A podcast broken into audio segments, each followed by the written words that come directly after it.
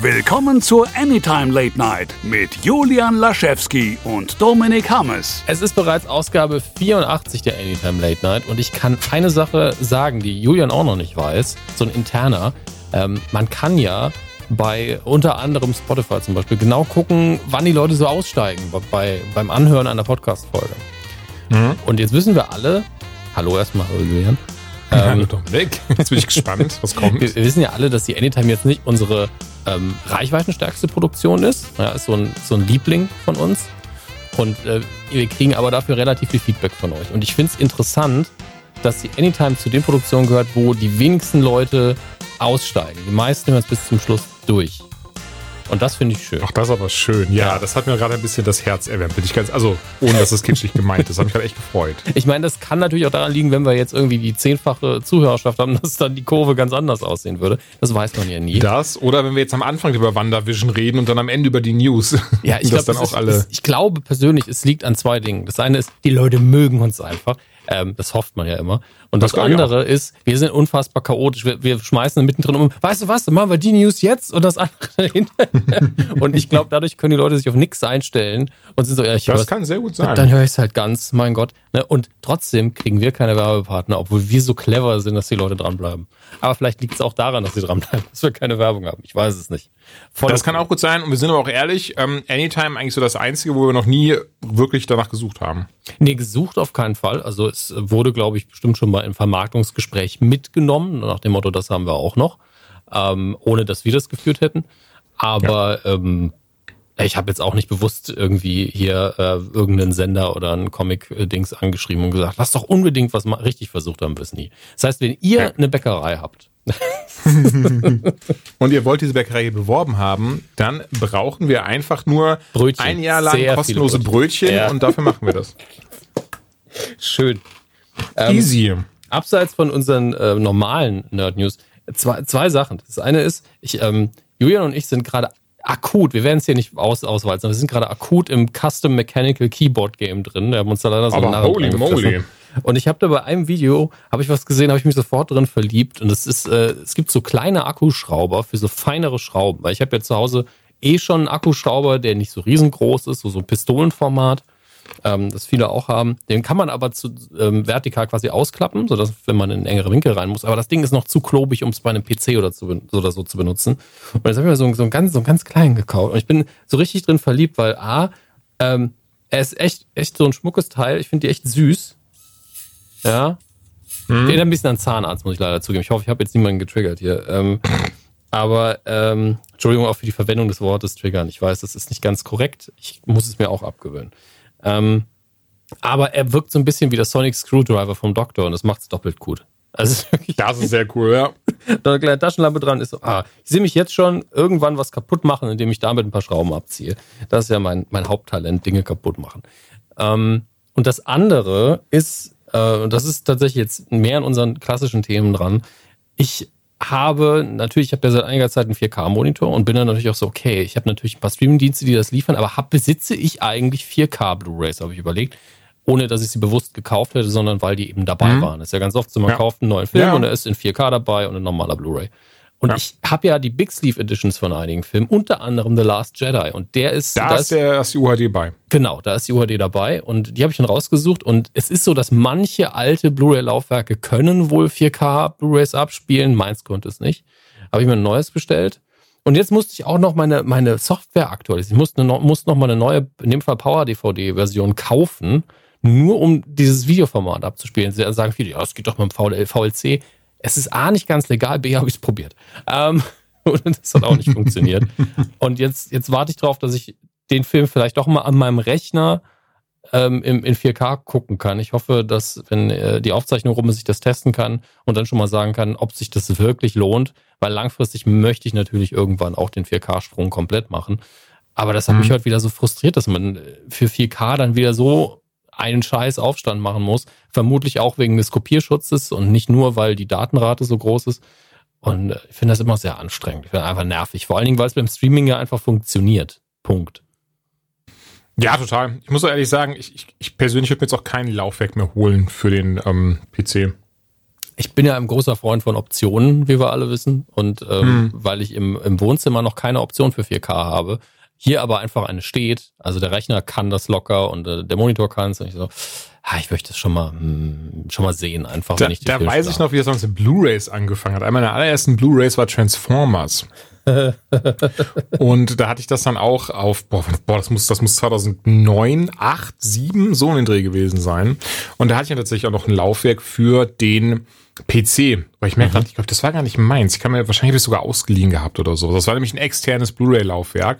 Mhm. Ähm, diese, diese Blu-ray reingelegt und zu der Zeit, da hatte ich noch meinen Oh, schieß mich tot, Dominik. Ich komme nicht mehr genau auf was es war. Auf jeden Fall noch ein, ein ziemlich, insbesondere Jugendzeit und, und ähm, also sicher erst so vor vier, fünf Jahren das erste Mal wirklich den, so einen richtigen High-End-PC zusammengebastelt. Und mhm. vorher wirklich immer so Einsteiger-PCs, weil A, immer selbst zusammengebaut, aber B, auch so für Grafikkarten. Mein Budget war immer so 400, 500 Euro für PCs. Mhm. Ähm, und diese Blu-ray hat geruckelt wie die Drecksau, das weiß ich noch. Ich hätte mich da so drauf gefreut. Ähm, weil auch zumindest mein, den Bildschirm, den ich hatte, der, der war auch, der war glaube ich 720p sogar der Bildschirm, der war nicht mal 1920, äh, 1080p, äh, der war 720p und trotzdem hat das Ding geruckelt wie die Drecksau. Man konnte das nicht anständig gucken, was richtig, richtig schade war. Und ich weiß auch, wie enttäuscht ich damals war. Ja, ich habe also mit HD-Qualität äh, und jetzt halt 4K-Qualität, das führt sich auch so ein bisschen fort. Ich habe mein erstes HD-Video auf meinem First Generation MacBook geguckt damals. Der konnte 720p und auch 1080p Videos abspielen. Der war gerade noch leistungsstark genug dazu. Das Krasse ist, dass das Display hatte nur 720p. Das, ich habe natürlich mhm. nur die 1080p äh, Sachen abgespielt, aber er hat mir dann immer, wenn ich das Fenster noch nicht maximiert habe, angedeutet, das Bild ist größer als dein Monitor. hat dann das Fenster immer größer gemacht, als es eigentlich sein konnte auf dem Display. Ähm, und ich weiß noch, ich habe mir damals so viele Trailer angeguckt, weil ich das so krass fand, wie gut das aussah. Und heute ist man so verwöhnt. Früher war ein 480p Video auf YouTube war einfach eine gute Qualität und heute denke ich mir, oh ja, total. Äh, habe ich früher schlechtere Augen gehabt oder sind wirklich die Ansprüche so heftig gestiegen? Ist schon deftig. Also YouTube fing doch auch mit hier 120 und 240p an. Ja. Und das war trotzdem damals großartig, das weiß ich noch. Das ist, ist halt spannend. Ne? Technik entwickelt sich stets weiter, was du schon sagst. Man gewöhnt sich da sehr krass dran. Das ist total lustig und, und obendrein auch so, so, so ein makabres Gefühl ist, dann zurückzugehen, irgendwie was Altes zu sehen, dass man immer kurz sich so überlegen muss, Mensch, so sah das doch, hä? Das sieht doch so, wie es jetzt aussieht, sah das doch schon immer aus. Was ist denn da los? Das ist, ähm, ja, sehr selektive Wahrnehmung, behaupte ich. Ja, in der eigenen Erinnerung sieht alles immer ultra gestochen scharf aus, inklusive dem alten, dem alten Röhrenfernseher. Aber ähm, da habe ich was ganz Schlimmes gesehen, hat jemand ähm, das klassische Rick Musikvideo Never Gonna Give You Up hochgescaled mhm. auf irgendwie 4K und es sieht so fake aus, dass es erschreckend ist. Aber ähm, genug vom allgemeinen Talk. Ich glaube, wir sollten zu den ah. News übergehen. Aber ganz, ganz kurz dazu noch was, was ja, richtig spannend ist. Und zwar habe ich ein Bild eines japanischen Künstlers gefunden. Das hatte ich auch auf Twitter dann geteilt. Das hat er vor ein paar Jahren gezeichnet und eben dann auch selbst verkauft. Und so habe ich keinen wirklichen Weg gesehen, an dieses Kunstwerk ranzukommen. Ich wollte das halt haben, ich möchte, wollte mir das aufhängen. Mm, und der einzige Weg wäre gewesen, auf eBay Japan das für umgerechnet 500 Euro oder mehr zu ersteigern. Halt die Drucke davon, die er damals selbst halt verkauft und auch unterschrieben hat und sowas. Und das fand ich sehr schade, weil im Internet findest du dann eben halt nur natürlich geringe Auflösung davon. Das macht schon Sinn und wir beide sind ja auch Kreative. Wir wollen ja auch nicht, dass unsere Arbeit in, in irgendeiner Form vervielfältigt oder verfälscht wird, wie auch immer man das nennen möchte. Mhm. Aber ich wollte es eben haben. Also habe ich dann auf seiner Website, habe ich mir das Bild runtergeladen und dann fiel mir ein Moment, ich habe letztens auf Reddit gelesen, es gibt so einen krassen 4K, beziehungsweise gar nicht 4K, ist Schwachsinn, was ich sage, es ist allgemein 4K, 8K, wie auch immer, Upscaling-Service, ähm, der kostenlos ist und dem du auch wirklich Bilder füttern kannst, die eine scheiß Auflösung haben, der daraus hier richtig krasse Sachen macht, solange die eben gezeichneter Natur sind. Mhm. Das habe ich ausprobiert. Und ich habe meinen Augen nicht getraut. Ich habe mir wirklich jetzt selbst auf Leinwand gedruckt, das, was, was eben mir diese AI ausgegeben hat, das hängt jetzt hier. Ey, und es sieht aus, in Anführungszeichen, wie echt. Weil das ist so krass, also aus einem Bild, was irgendwie 1000 mal 700 groß war, ist jetzt fiktiv, weiß nicht genau, wie es genau groß war, hat der mir halt irgendwie 6000 mal 4000 mal 800 gemacht, ne? Und das ist, und ist gestochen scharf, komplett aalglatt und es sieht einfach aus wie das, was er eben da, also in echt wird es bestimmt nicht so aussehen, aber zumindest so, wie ich das erkennen kann, also nicht unterscheid, unterschiedbar, unterscheidbar vom Original. Richtig, richtig krass. Ja, also es ist ja auch dann ein Standbild und ein ganz besonderer Fall, ähm, im Gegensatz zu einem Bewegtbild und, und hier und da. Ja, das ähm, natürlich. Ich war nur trotzdem überrascht, dass es halt geht. Wie gesagt, weil ich meines Erachtens nach dem wirklich ein sehr schlechtes, verpixeltes Bild gefüttert habe. Und mhm. diese AI aber nach fünf Minuten gesagt hat, hier, wie wäre das in 5K-Auflösung gestochen scharf? Hart. Ja, wir leben in verrückten Zeiten, muss man sagen. Voll. Ähm, möchtest du mit den News anfangen oder mit dem, was wir geguckt haben? Soll ich noch erzählen, wie mir, wie mir Ohrenschmalz aus dem Ohr gepopelt wurde oder meinst du, das gehört hier nicht hin? Ähm, ich denke, wenn du es anders formulierst, dass den Leuten nicht schlecht dabei wird. Fang, fangen wir mit dem Disclaimer an. Leute, bitte steckt euch keine äh, Wattestäbchen in die Ohren, dafür sind die nicht da. Ihr schiebt immer das nur Ohrenschmalz. Das wusste ich tatsächlich nicht. Ich dachte wirklich, ja. die sind dafür gemacht. Es steht sogar extra auf der Packung. Also du musst wirklich nachgucken, das steht drauf. So, so, so lustig das klingt, habe ich da nie drauf geguckt. Also es ist so ein Ding, das kann ich halt aus dem Elternhaus. Ne? Mhm. Dafür waren meine, meine Eltern haben auch immer so Ohrenbibo und sowas dazu gesagt. Ohrenbibo? Ohrenbibo. Bibo. ähm, Ohrenbibo. Und, und, und ich dachte einfach, okay, dafür ist es auch da. So, das macht ja Sinn, die passen ins Ohr. Ich, äh, so einmal die Woche habe ich das gemacht und da kam dann auch immer ordentlich was aus der Schmalzfabrik. Und war ich, und dann habe ich jetzt so seit seit Dezember ungefähr auf dem rechten Ohr relativ dumpf gehört und auch teilweise so ein Knacken gehabt und auch, ähm, dass sich das sehr unangenehm anfühlte. Wo ich, bin ich, gebe ich zu, das habe ich ja leider manchmal sehr schnell. Ich habe mir auch Sorgen gemacht. Dachte so, okay, irgendwas ist da ganz komisch. Dann fiel mir aber ein, ich hatte schon mal ein Haar im linken Ohr nach dem Haare schneiden, was einfach ganz widerlich hinter den Ohrenkanal gerutscht ist. Ah. Und das muss ah. dann eben auch entfernt werden. Ja, das klang, das klang relativ ähnlich und auch dadurch habe ich dann dumpfer gehört. Ganz verrückt eigentlich. Und ich war dann eben bei der Ohrenärztin, habe ihr das geschildert und sie war so, ja, ich weiß, was das ist. Und ich so, okay, ist es, ist es ein Ohrentumor? so, nein, Herr Laschewski.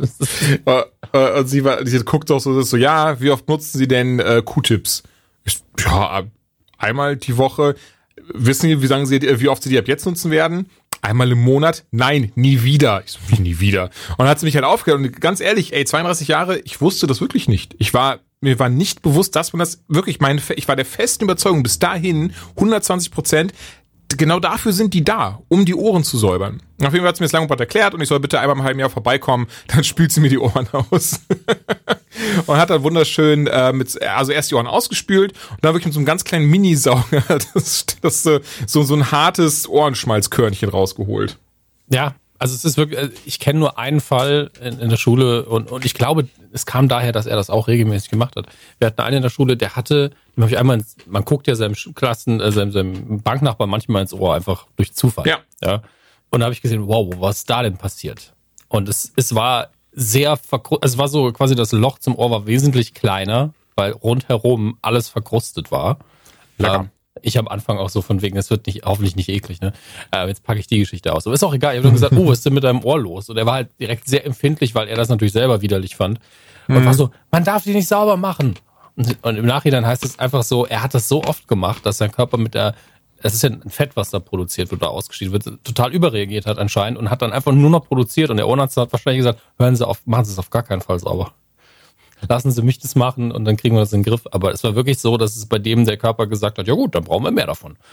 Ähm, ja, das, Entschuldigung, das hat sie mir auch gesagt. Also deswegen meinte sie, habe ich wahrscheinlich immer so viel rausgezogen einmal die Woche, weil mhm. der Körper wie bescheuert das produziert. Also insgesamt meinte sie, das ist, also ja, mein, hast du das gerade schon erklärt.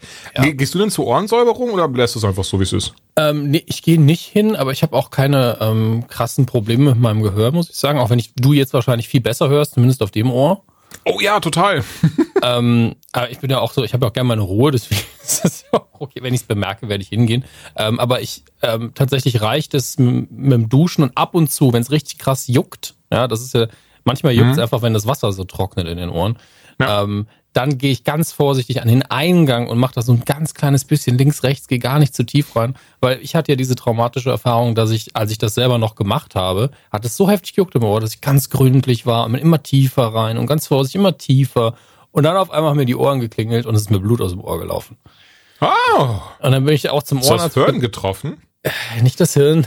Das ist ein bisschen weiter Weg bis zum Hirn sehr, sehr klein. Ähm, und äh, natürlich bin ich dann zum Ohrenarzt und der hat gesagt, okay, du hast einen blauen Fleck, einen halben Millimeter vor deinem Trommelfell. ja, und hat genauso geschaudert bei der Geschichte. Ja, ja genauso hat sich auch angefühlt in dem Moment. Und er hat mir dann diesen, diesen äh, mit Öl getränkten Stofffaden ins, ins Ohr gestopft, damit das heilen kann. Mhm. Und er hat gemeint, wenn das irgendwann unerträglich juckt, dann ziehst du ihn raus. War natürlich mitten in der, in der Schulstunde. Aber es ging nicht anders. Die Leute hinter mir waren so, oh Gott, was passiert hier? Also du bist nicht mehr auf Klo gegangen oder sowas? Nee, nee, nee ich, es ging einfach nicht. Ich war so, Gott, ich halte es nicht, halt's nicht aus. Und dann habe ich gedacht, ach, ziehst schnell raus, packst in Tempo, fertig. Merkt keiner. Hat auch wirklich bis auf die Person hinter mir, direkt hinter mir, niemand gemerkt. Aber was für ein traumatisches Erlebnis muss das für die Person gewesen sein? Ich weiß nicht mehr, wer es war. Aber du, du sitzt da so im Unterricht, auf einmal zieht er vor sich irgendwas aus seinem Ohr raus, das irgendwie einen halben Meter lang ist und packt das weg. Also schon ein bisschen eklig. Ja, Herr ähm, Lehrer, der Hammes hat wieder was aus seinen Ohren rausgezogen. schon wieder. Ähm, ja, ist nur einmal passiert. Aber passt auf eure Ohren auf, reinigt sie nicht mit, mit Wattestäbchen, das ist einfach nicht dafür gedacht. Ähm, und ansonsten geht ruhig zu eurem Ohrenarzt und lasst euch mal beraten im Zweifelsfall, wenn ihr irgendwelche Probleme habt. Aber steckt euch nicht einfach irgendwelche Stangen ins Ohr. Ist einfach kontraproduktiv. Wir haben wir haben es durchprobiert, getestet für euch. Macht nicht unsere Fehler. War scheiße. ja.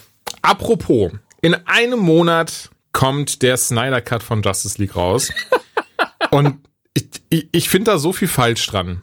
Das kann ich dir wirklich sagen, Dominik. Angefangen bei diesem Trailer, bei dem ich jetzt zum ersten Mal, ich muss gestehen, Reddit hat mich drauf gestoßen, also kritischer Hinweis tatsächlich, von wegen, wenn man den Anfang des Trailers sich anschaut, dass einfach das Zack Snyder äh, mindestens genauso oder oder nicht mindestens, sondern wirklich genauso groß ist wie eben der Justice League Titel.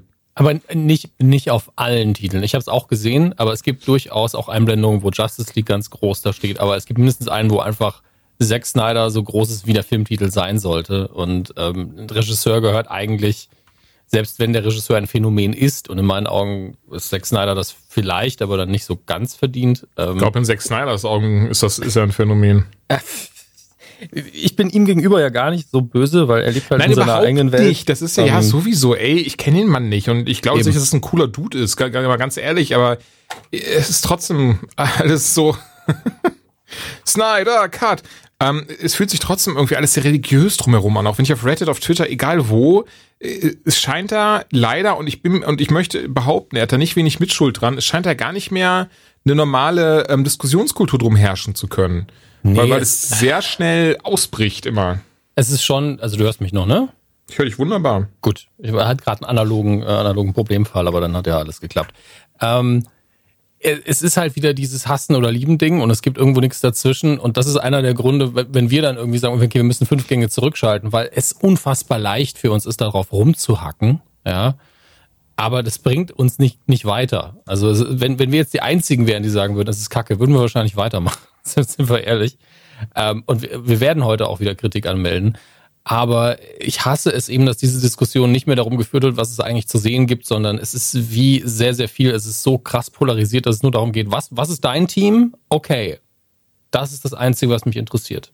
Mhm. Es, äh, und es geht nicht mehr um die Sache an sich, weil wir beide sind, stehen ja immer noch fest auf dem Boden, der sagt, hey, vielleicht ist das richtig gut. Wir glauben es nur nicht. Wir geben aber, versuchen ja, ja, dem, ja. dem, Schnitt jede Chance zu geben, dass er uns besser unterhält als der von Joss Whedon. Ähm, wir würden uns sogar freuen, wenn es so ist. Ja, denn wenn, wir wissen nämlich alle, dadurch, dass das so religiös gehandhabt wird gerade, wenn der Film jetzt kacke ist, werden natürlich die Fanboys es trotzdem abfeiern bis zum Anschlag, unabhängig davon, wie gut der Film ist. Und dann haben wir diese, diese Kultur, dass sie denken, ja, und das nächste Mal, wenn uns was nicht passt, dann werden wir uns wieder beschweren, bis sie, bis sie das tun, was wir wollen. So, ach, komm, also der ehrlich. neue Notting Hill war richtig scheiße. Ah, keine Ahnung, warum Julia Roberts und Hugh Grant nochmal so einen Film machen mussten, aber wenn wir Zack Snyder daran lassen, dann wird das der Film, den wir wollen. Und das andere ist eben genau dieses, also es freut mich rein menschlich für Zack Snyder, dass er die Chance kriegt, das nochmal zu machen, weil das ja wirklich sehr traumatisch gewesen sein muss für ihn mit ja, seiner ganzen Familientragödie hin und her, dass er da den Support bekommen hat und dass er das jetzt einfach nochmal machen darf, weil ihm wirklich was dran liegt. Es ist keine Vision, die ich teile, die er da hat, ganz ohne Frage. Aber ich freue mich für ihn rein menschlich, dass er die Chance bekommt. Ähm, aber gleichzeitig auf der anderen Perspektive, global gesehen, ich habe keinen Bock darauf, dass wir jetzt, ich möchte gerne ein, ein Update, ich möchte einen Bugfix haben für diesen Film. Ja, das ist einfach Kacke.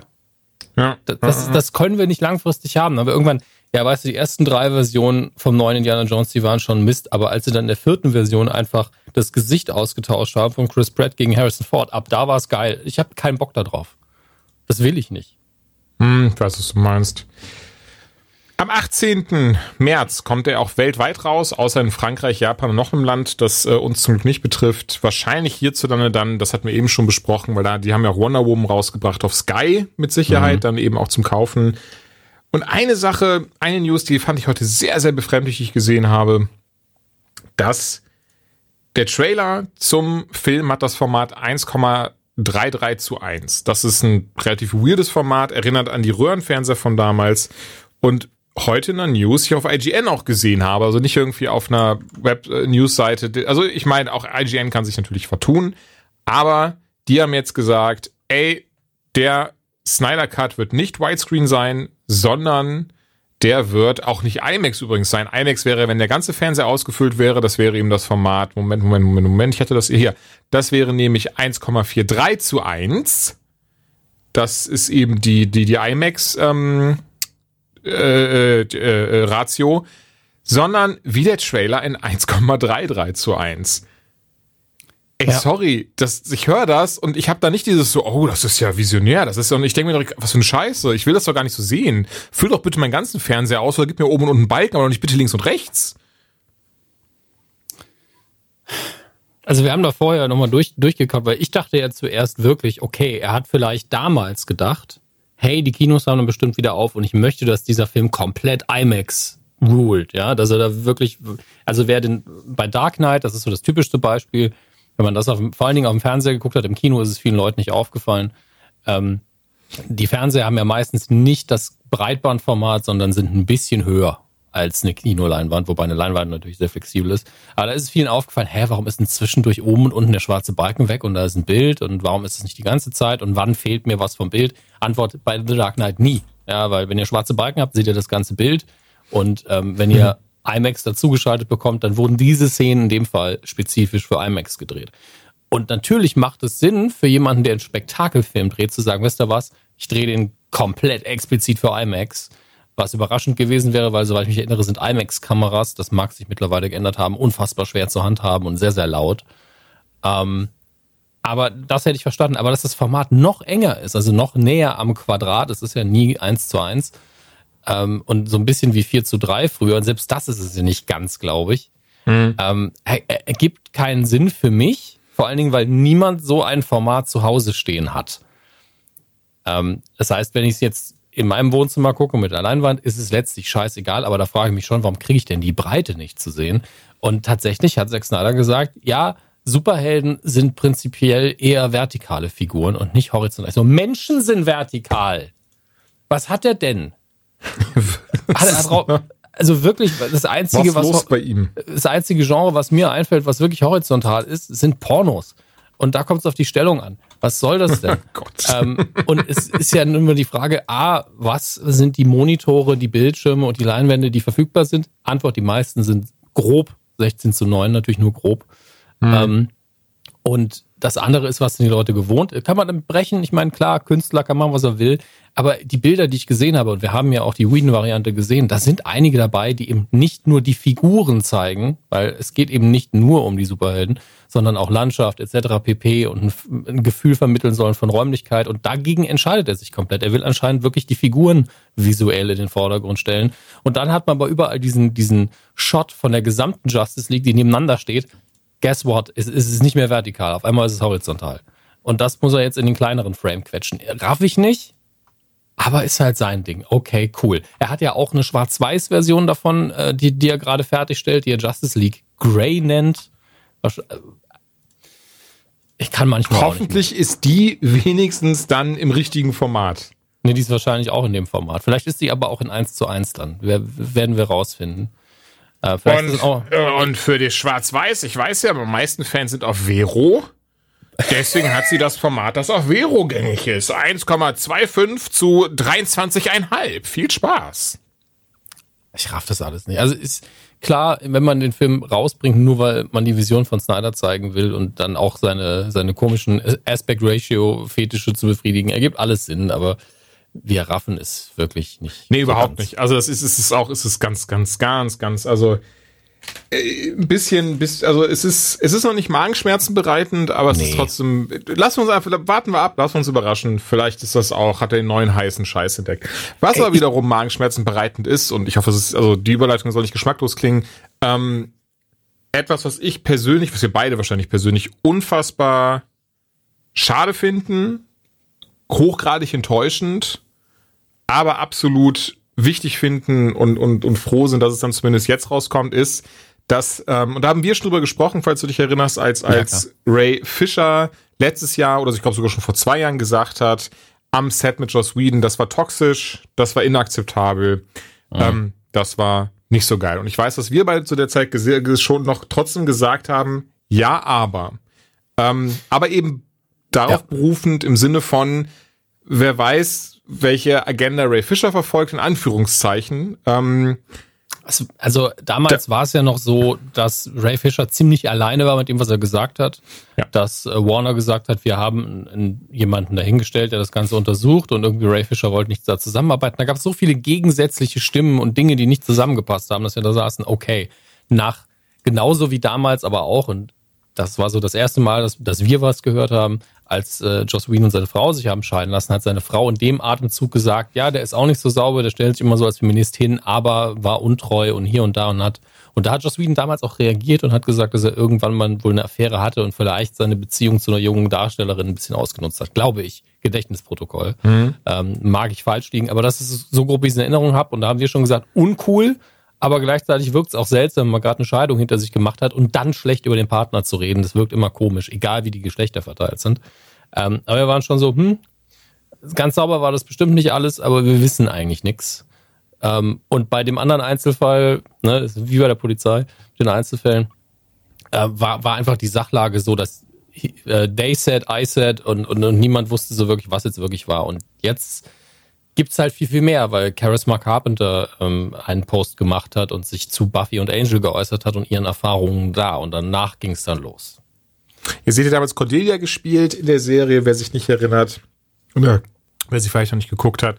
Naja, und sie hat eben in einem relativ langen Instagram-Post, ich glaube, es waren drei Bilder, geschildert, wie es damals wohl am Set, aber viel eher hinter den Kulissen war, wenn, wenn sie eben mit Whedon alleine war und allen voran doch bestätigt, dass was Fischer schon gesagt hat, du dann eben leider nochmal auf dieser noch viel widerlicheren Schiene, durch dass sie eine Frau ist, er sie auch sexuell sehr reduziert hat und, und anzügliche Kommentare in die Richtung geworfen hat. Ähm, sie unter anderem auch, während sie schwanger war, in sehr zwickliche Lagen gebracht hat, extra Stress ausgesetzt hat, sagt sie zumindest, also nicht falsch, ich glaube ihr das komplett. Ähm, mhm. Und weiß, also ich finde das, es ist, es ist super schade. Also es ist durch und durch, es ist schrecklich, es ist schade. Es ist, es macht mich wütend. Also ähm, Michelle Trachtenberg, sie hat Dawn gespielt, hat das dann ebenfalls bestätigt und Sarah Michelle Geller hat das, hat jetzt selbst keinen Vorfall geschildert, aber zumindest gesagt, dass ähm, naja, sie, sie froh ist, dass, dass die Leute, ähm, naja, über die Missstände berichten und sie weiterhin hofft, immer als Buffy gesehen zu, oder mit Buffy in Verbindung gebracht zu werden, aber hoffentlich bald nicht mehr mit Joss Whedon in Verbindung gebracht wird. Ähm, ja, und das ist, das ist echt alles, alles schrecklich und krass. Und weißt du, woran ich da auch denken musste? Ich hatte vor Jahren mir aus Amerika, ich kann nicht mehr genau sagen, wann es war, aber vor Jahren in Amerika war von Entertainment Weekly, die hatten so ein ähm, Buffy-Special, Reunion-Special. Mhm. Das, da habe ich mir extra das Magazin bestellt, weil ich es unbedingt haben wollte aus Amerika. Und das habe ich auch immer noch oben. Und das ist irgendwie, ich weiß es gar nicht, waren es 20 Jahre Buffy oder sowas? Ähm, also es war jetzt nicht, nicht nach Ende, sondern halt seit Anfang der Serie, 20 Jahre nach der ersten Folge oder sowas. Naja, und da ist halt auch ein großes Interview mit allen wirklich drin. Joss Whedon war da, Michelle Geller war da, Charisma Carpenter. Und da natürlich trotzdem alle sich gegenseitig mit dem Lob überschütten. Ne? Und oh, ohne Joss Whedon und äh, er wäre wie ein Vater für uns, weißt du nicht. Oh, das ist alles, das, das finde ich, das macht es noch viel zermürbender irgendwie. Und Anthony Stewart hat zum Beispiel im Interview gesagt, dass, dass er auch das, das gar nicht wusste und dass, dass er das auch nicht meint im Sinne von, hier ist ein Mann, der sagt, nein, ich glaube das nicht, sondern hier, hier ist jemand, der eigentlich eine Vaterfigur für viele war und das einfach nicht mitbekommen hat und einfach selbst komplett pikiert ist darüber, wie selektiv dann so eine Wahrnehmung sein kann und wie krass Joss Whedon das anscheinend versteckt hat. Mhm. Mm. Ja, also und und was mich auch interessiert, nicht falsch verstehen, nicht im Sinne von ich brauche nicht mehr Beweise und ich brauche auch nicht ich brauche auch nicht mehr Aussagen, aber ich frage mich dann, wie das eben am Set von Avengers Film war von den beiden. Ob ob das auch was ist, wo wo die Leute da ähm, ja, was zu berichten haben hätten, wie auch immer. Ich glaube, je größer die Produktion wird, desto unwahrscheinlicher ist es, dass sich das so krass durchdrückt, weil gerade die Marvel-Filme ja doch äh, eine sehr stark studiogeprägte Kiste sind. Ähm, und ja. ich meine, bei, bei Buffy und auch bei Firefly, auch wenn ich da jetzt keine Geschichten gehört habe, war er ja einfach, ja, jetzt, jetzt will man es natürlich direkt negativ darstellen, da war er halt schon so ein bisschen der König, aber er war halt Showrunner und, und Chef einfach, Erfinder. Und ja. wurde natürlich auch immer nach vorne geschoben, als sein ganzes Genie ist diese Sendung, beziehungsweise alles, was diese Sendung cool macht, ist er, was aber de facto nie stimmt, muss man auch mal ganz klar sagen. So mhm. sage ich später nochmal was. Ähm, ich habe aber noch mal eine Geschichte von Gal Gadot gehört, die gesagt hat, sie hätte ihre eigenen Erfahrungen mit ihm gehabt. Ähm, dann eben Justice League im Whedon Cut. Und sie wäre aber direkt zu den oberen Studiobossen hingegangen und hätte das geklärt und danach wäre es gut gewesen. Also das klingt halt so richtig so, wie als hätte er irgendwas gesagt oder getan und sie direkt so, so nicht mein Freund und hat das direkt regeln lassen. Weil ich auch glaube, ähm, also die will ihm einfach den Arsch versohlen, wenn er sich nicht. Wollte ich gerade sagen, also A, richtig also, so, aber B, ist, wir haben ja zum Glück eine andere Zeit jetzt einfach. Das, das, ja. das Verständnis davon ist ein ganz anderes. Das Gewissen davon ist da. Chris McCartney hat das auch sehr gut zusammengefasst. Damals war es das einfach nicht. Damals, wenn du damals, also so schreibt sie als, als Frau gerade bei so einer Produktion irgendwie einen Aufriss gemacht hast, dann wurde dir gesagt, hör mal, du bist einfach nur ein hübsches Ding, wir tauschen dich gegen ein anderes hübsches Ding aus, wenn du dich eine Klappe hältst. Und das ist halt auch sehr, ähm, naja, gruselig und, und sehr schade. Und, ja, hoffentlich A, zeigt es einfach mehr auf, dass das sowas ganz, ganz dringend aufhören muss, nicht mehr passieren darf. Und B, ey, so, so leid mir das tut, ganz ehrlich, aber ich brauche auch dann keinen Joss Whedon mehr. Also der kann gerne wegbleiben. Nee, es ist wirklich so. Ich habe ihn, also Joss Whedon habe ich ja auf kreativer Ebene immer extrem bewundert. Ähm, war er auch in einigen Hinsichten ein Vorbild, hat auch Dinge geschrieben, die mir bis heute mhm. sehr, sehr wichtig sind. Sei das, und, und tatsächlich das Heftigste ist, äh, was er je geschrieben hat, was mich beeinflusst hat, war eine Rede, die er damals beim Writer Strike gehalten hat, also komplett Non-Fiction, sondern einfach nur so, ja, ohne, ohne uns geht hier sowieso alles runter. Ähm, wenn die eins nicht haben im Hollywood-Business, dann sind es Ideen, dafür brauchen sie uns. Äh, das hat mich damals wirklich extrem bewegt irgendwo, weil das hätte er auch nicht machen müssen. Alle, die erfolgreich sind, müssen ja bei so einem Strike nicht wirklich mitmachen. Ja. Ähm, und de facto ist aber so, wenn er zwischenmenschlich so eine Scheiße hat walten lassen, dann brauche ich ihn auch nicht mehr zu unterstützen, aber es negiert auch nicht das, was ich aus den Geschichten gezogen habe. Äh, Nein, natürlich nicht. Das kann man ja auch nee, aber, trennen. Eben, das ist mir aber wichtig, dass, dass das die Leute auch hören, die uns hören, weil ich glaube, die, die, äh, das Verhältnis, also wie viele Buffy-Fans uns zuhören, ist, glaube ich, relativ hoch. Ähm, und ich, es war, es ist ja de facto so, es gibt so viele Doktortitel, die über Buffy geschrieben worden sind. Da steckt von Fanseite so viel Leidenschaft drin. Ähm, und ihr, ihr braucht euch das nicht wegnehmen lassen von ihm. Also, ähm, wenn ihr ihn zu Recht jetzt scheiße findet, also wirklich zu Recht, gebt ihm einfach kein Geld mehr, ja, und genießt trotzdem die äh, Geschichten, die ihr vorher genossen habt. Ihr müsst ihr nur im Hinterkopf quasi eine Fußnote setzen und sagen, ja, aber der Mann war ein Arsch oder ist ein Arsch oder hat sich zumindest auch noch nicht entschuldigt. Ne? Also man, ich bin ja kein Fan von äh, diesem Aufruf zu canceln. Es passiert ja sowieso nie, wenn man mal ehrlich sind. Da werden höchstens mal Leute gekündigt aus einem Job. Das war's. Mhm. Sie im Mandalorian jetzt vor kurzem. Da gab es dann auch wieder, ja, man darf gar nichts mehr sagen. Also als Arbeitgeber hätte ich sie auch entlassen oh, bei dem, haben was wir das eigentlich als hat. News drinne? Ich, ich glaube, wir haben es nicht vorbereitet. Ich weiß auch nicht, ob wir es zuletzt hatten, aber ich glaube, wir waren lang genug off-air, dass wir es gar nicht äh, bearbeiten konnten. Aber Dann lass doch gerne die Wien-Kiste zumachen und damit noch direkt weitermachen, weil da habe ich auch ein bisschen was zu sagen. Es gibt zu Wien halt noch relativ viel, was wir gar oh, nicht nee, Entschuldigung, da macht, da macht, sag ruhig noch. Entschuldigung, ähm, ich dachte, ich dachte, mh. Ja, also erstmal, um, um hier meine, meine Predigt fertig zu machen. Es haben halt sehr, sehr viele Leute bei, an Buffy mitgearbeitet, an Angel, an Firefly, die nicht Joss Whedon heißen. Ähm, zum einen Martin Noxon zum Beispiel, Drehbuchautorin, glaube ich, damals bei Buffy angefangen, mittlerweile unfassbar erfolgreich, Emmys gewonnen, die auch ihren Support ausgesprochen hat und gesagt hat, ja, ähm, ich weiß gar nicht, ob sie im Detail was bestätigt hat, aber sie hat einfach gesagt, dass, dass sie äh, diejenigen unterstützt hat, die jetzt was dazu gesagt haben. Emma Benson war ja, glaube ich, die erste, die Terra gespielt hat, die dann mhm. Charisma Carpenter unterstützt hat und gesagt hat, es war ein toxisches Set. Ähm, also es gibt ja wirklich so Geschichten. Nicholas Brandon hat auch mal irgendwann erzählt vor Jahren, dass Joss Whedon gesagt hat, du darfst nicht so viel Workout betreiben, so viel Muskeln aufbauen, weil du quasi ich bist in der Sendung.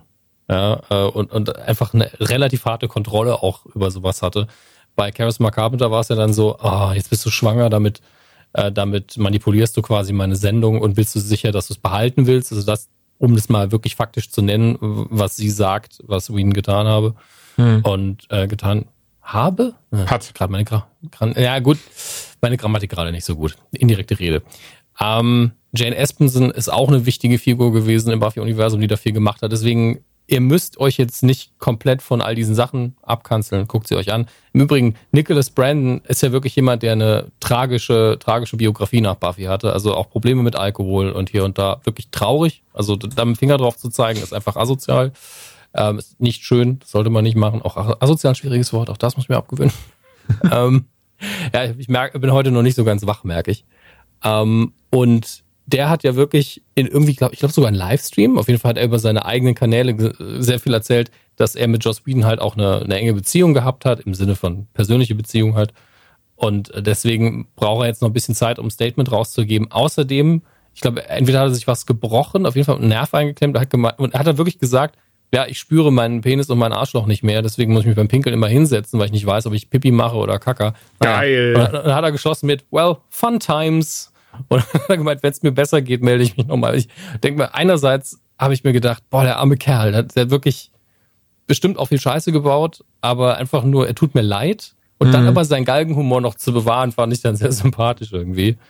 Ähm, aber dass diese Kiste natürlich in der Sendung aufgemacht werden muss, die so für Feminismus gestanden hat und so vielen Leuten in der Hinsicht, Hinsicht viel bedeutet hat, das tut mir halt auch in der Seele weh. Aber da kommen wir drüber weg, das schaffen wir schon. Das denke ich aber auch. Ja. Aber gerne äh, jetzt und ähm, was da passiert ist. Ja, Gina Carano, ich, ich hoffe, ich spreche es richtig aus.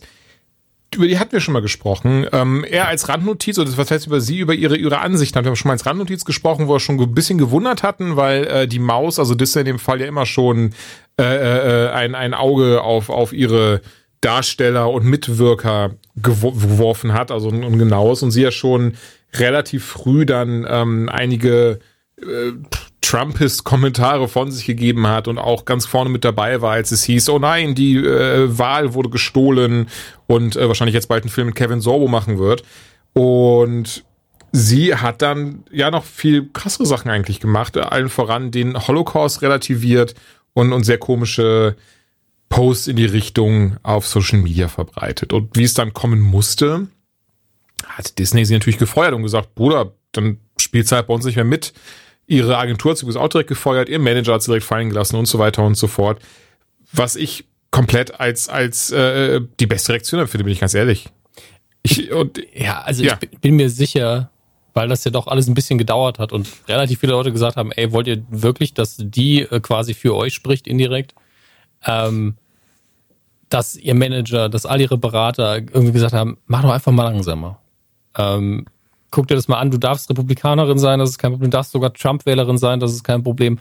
Aber du musst dich einfach ein bisschen zurückhalten und dann kommst du raus und sagst, ja, was, wo ist denn der Unterschied zwischen ähm, irgendwie den Staat anrufen, weil die Nachbarn Juden sind und jemanden hassen, weil er Republikaner ist? Der Unterschied ist riesig groß, gute Frau. Der Unterschied ist, du verlierst für das eine deinen Job und, für, und das war's. Und in dem anderen Fall begeht man einfach Völkermord. Ähm, das ist ein großer Unterschied bin ich der Meinung. Deswegen äh, das de facto eine Holocaust-Relativierung und äh, ist zu Recht entlassen worden. Ich habe auch von einem, ich habe ja ein paar Freunde in den USA und einer, mit dem ich jetzt länger keinen Kontakt mehr hatte, hatte dann auch direkt auf Facebook wieder gepostet, ja, die Thought Police ist wieder unterwegs, bla bla bla. Und ich habe gedacht, ich gehe noch nicht mal in den Dialog mit ihm darüber, auch wenn ich es eigentlich müsste, weil das, glaube ich, ein schwieriges Gespräch wird. Das hatte ich aber auch, also auf Twitter, ich hatte mich dann auf Twitter gepostet, so Leute, hört doch mit dieser Cancel Culture Scheiße auf, die Frau, also ganz ehrlich, mein Arbeitgeber, die würden mich achkantig rauswerfen, wenn ich einfach auf Social Media öffentlich anfangen würde, den Holocaust anzuzweifeln oder äh, QAnon-Theorien versprühen würde. Das ist einfach gesunder Menschenverstand. Das hat nichts damit zu tun, dass jemand gecancelt wird, sondern dass einfach ein Arbeitgeber damit nicht in Verbindung gebracht werden möchte. Ja, und ich meine, also gerade ihr steht ja offen, jetzt irgendwo für eine von diesen Medienhäusern zu arbeiten, die solche Sachen selber verbreiten. Die gibt's ja. Das heißt, hey, sie kann weiterarbeiten. Sie kann, wahrscheinlich hätte sie noch mehr Reichweite auf einmal.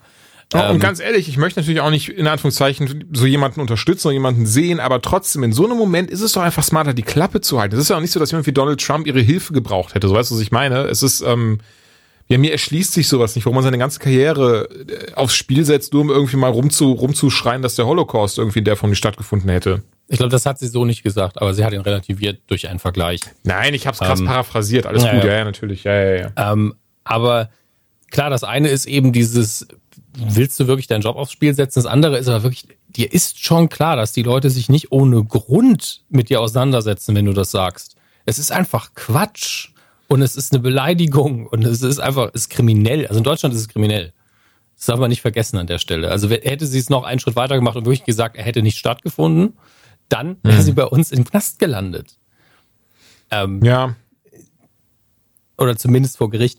Also es ist alles ein bisschen äh, die Meinungsfreiheit hin oder her, aber das ist das, was wir am Anfang schon gesagt hatten. Das harmlosere Beispiel, Snyder Cut. Die einen lieben es, die anderen hassen es, dazwischen wird es nichts geben.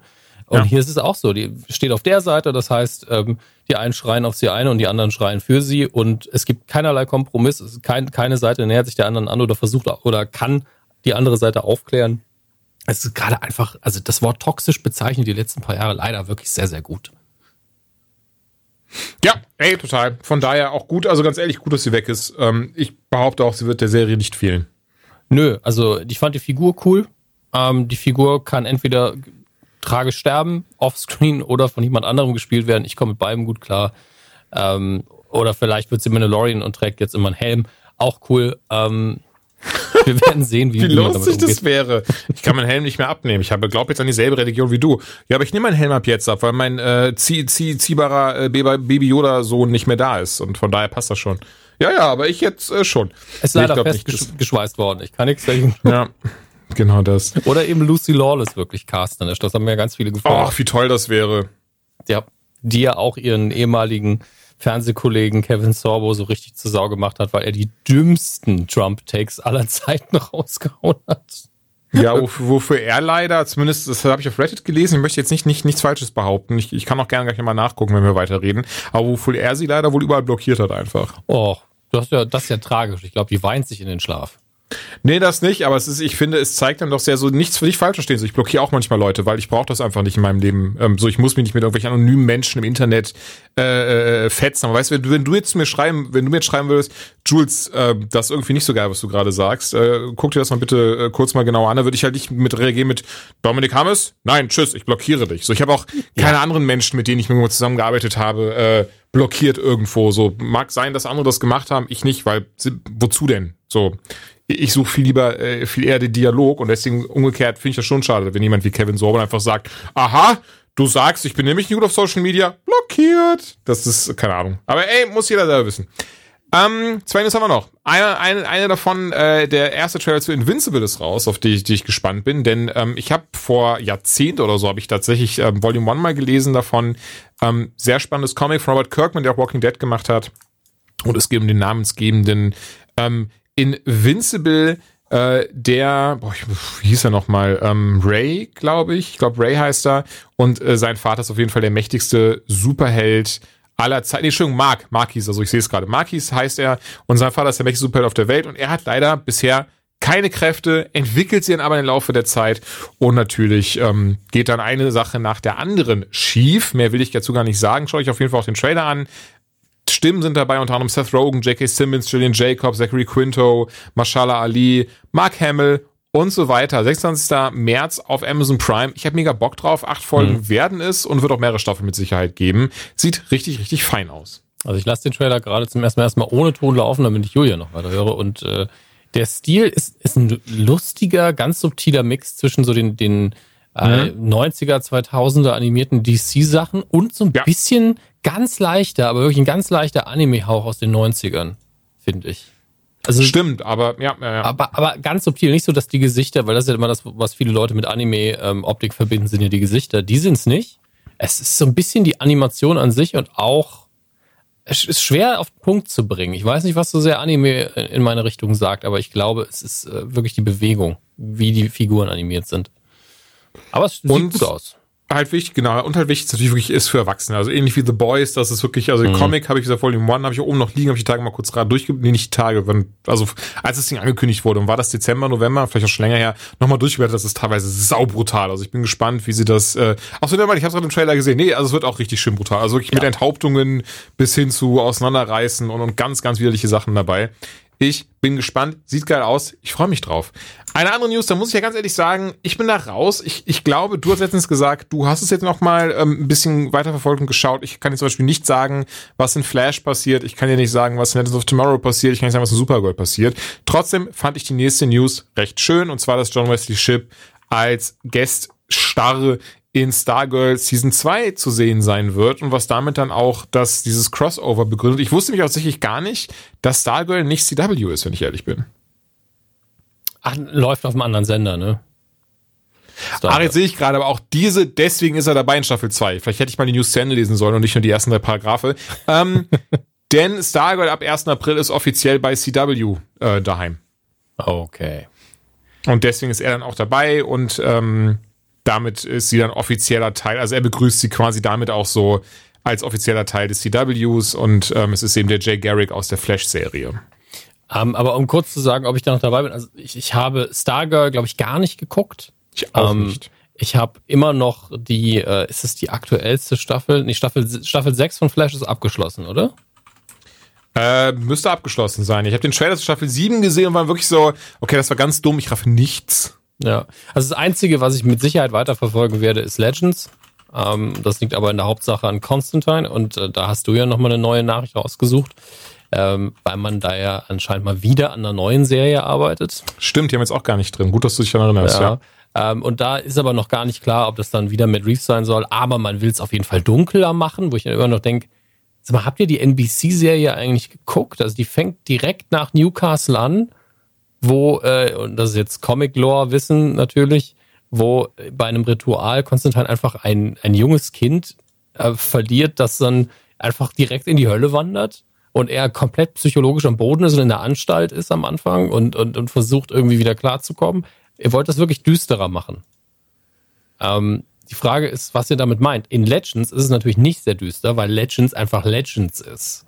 Ja, ja. das ist fast eine Comedy-Sendung. Und dass ähm, Matt Ryan als Konstantin da reinpasst, liegt daran, dass das Writing relativ smart ist und er das gut spielt.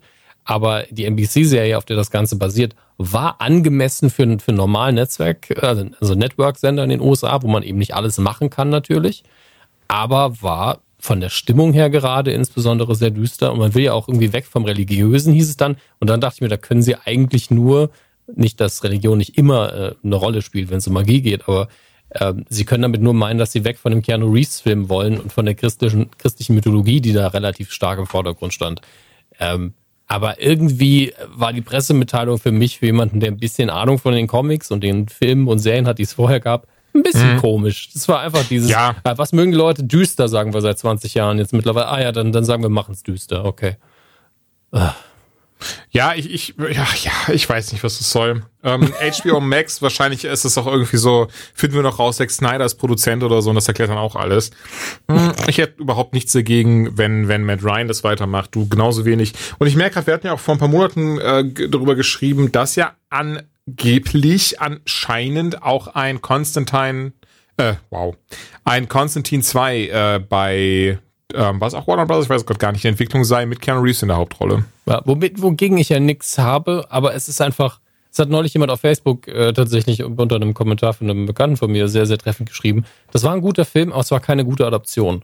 Ähm, das ist ja. die kurze Zusammenfassung, weil der Film ist echt schön, er hat tolle Bilder, die Schauspieler sind klasse, auch Keanu Reeves ist völlig okay in der Rolle. Der ist schön gruselig, aber wirklich gruselig, nicht shocking oder sowas. Und der macht mir immer wieder Spaß. Ähm, aber es ist nicht John Constantine, also nicht der aus den Comics. Und ähm, das haben andere besser hinbekommen und ich mag diese Figur eben sehr. Und ich denke tatsächlich, der beste Weg, um ähm, Constantine irgendwie zu adaptieren, ist mit, mit Matt Ryan und in entweder Miniserienformat, also keine Ahnung, acht Folgen pro Staffel oder sowas, die dann aber wirklich auf den Punkt produziert sind, wo man sich vielleicht einen Run wirklich aus dem Comic als Vorbild nimmt. Oder in 90 Minuten äh, Pseudo-Spielfilm. Ich glaube wirklich, dass das die beste Kombination wäre. Nochmal kurz gegoogelt und tatsächlich ist die News äh, noch viel wichtiger als das, denn Warner hat sich nämlich entschieden, das, äh, den zweiten Teil einzustampfen, den sie ah. in Planung hatten. Stattdessen kommt eine von J.J. Abrams zusammen mit seiner Firma Bad Robot entwickelte düstere Konstantin Reboot-Serie, die auch, ähm, da haben sie auch schon dementiert, es ist sich von heute auch die News, haben auch schon gesagt, nein, Matt Ryan wird nicht dabei sein, es soll ein komplett anderer Konstantin werden, der viel, viel düsterer ist und auch ab 18 und bla bla bla bla und 2022 auf HBO Max laufen wird.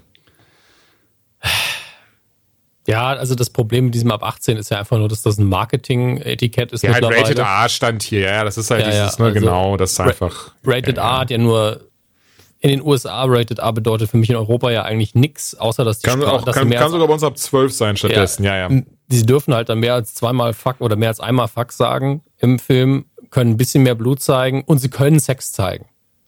das ist ja der Punkt. Also äh, Sex spielt bei Konstantin im Comic ja durchaus eine Rolle, aber nicht so viel.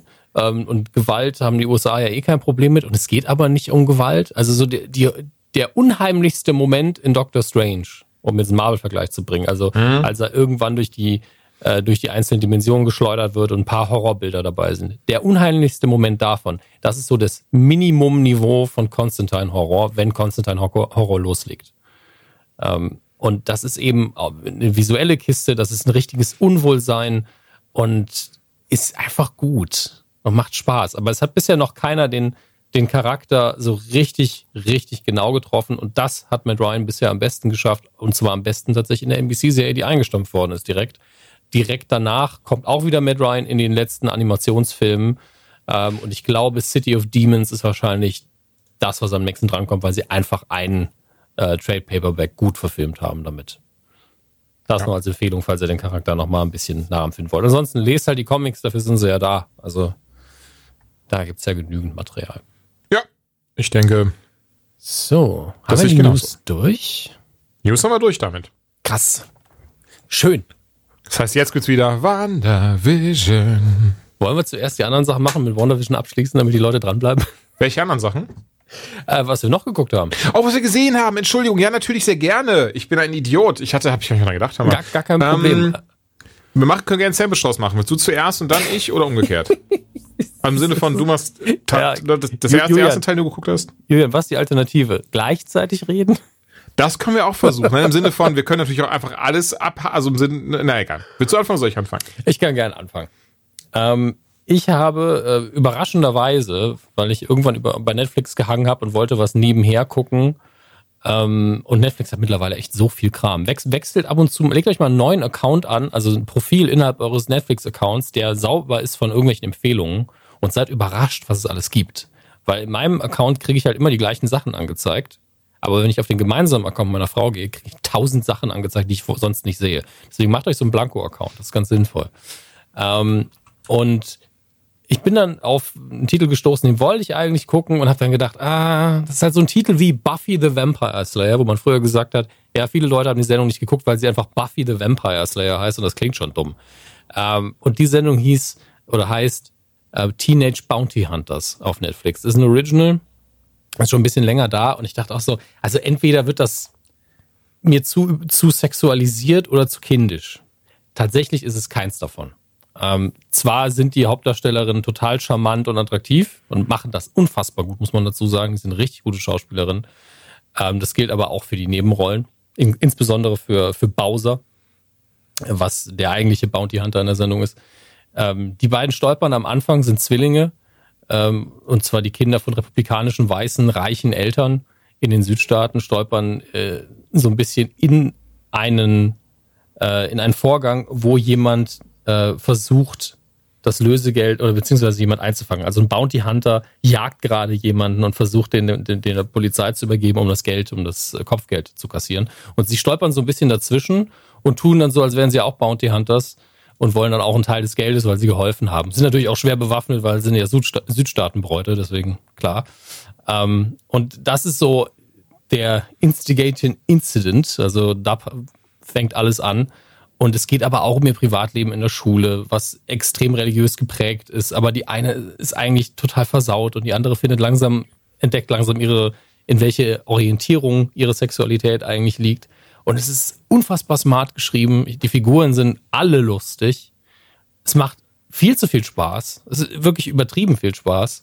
Und es ist auch ein bisschen was fürs Herz. Also ich war völlig überrumpelt davon, dass die Sendung so viel Freude macht.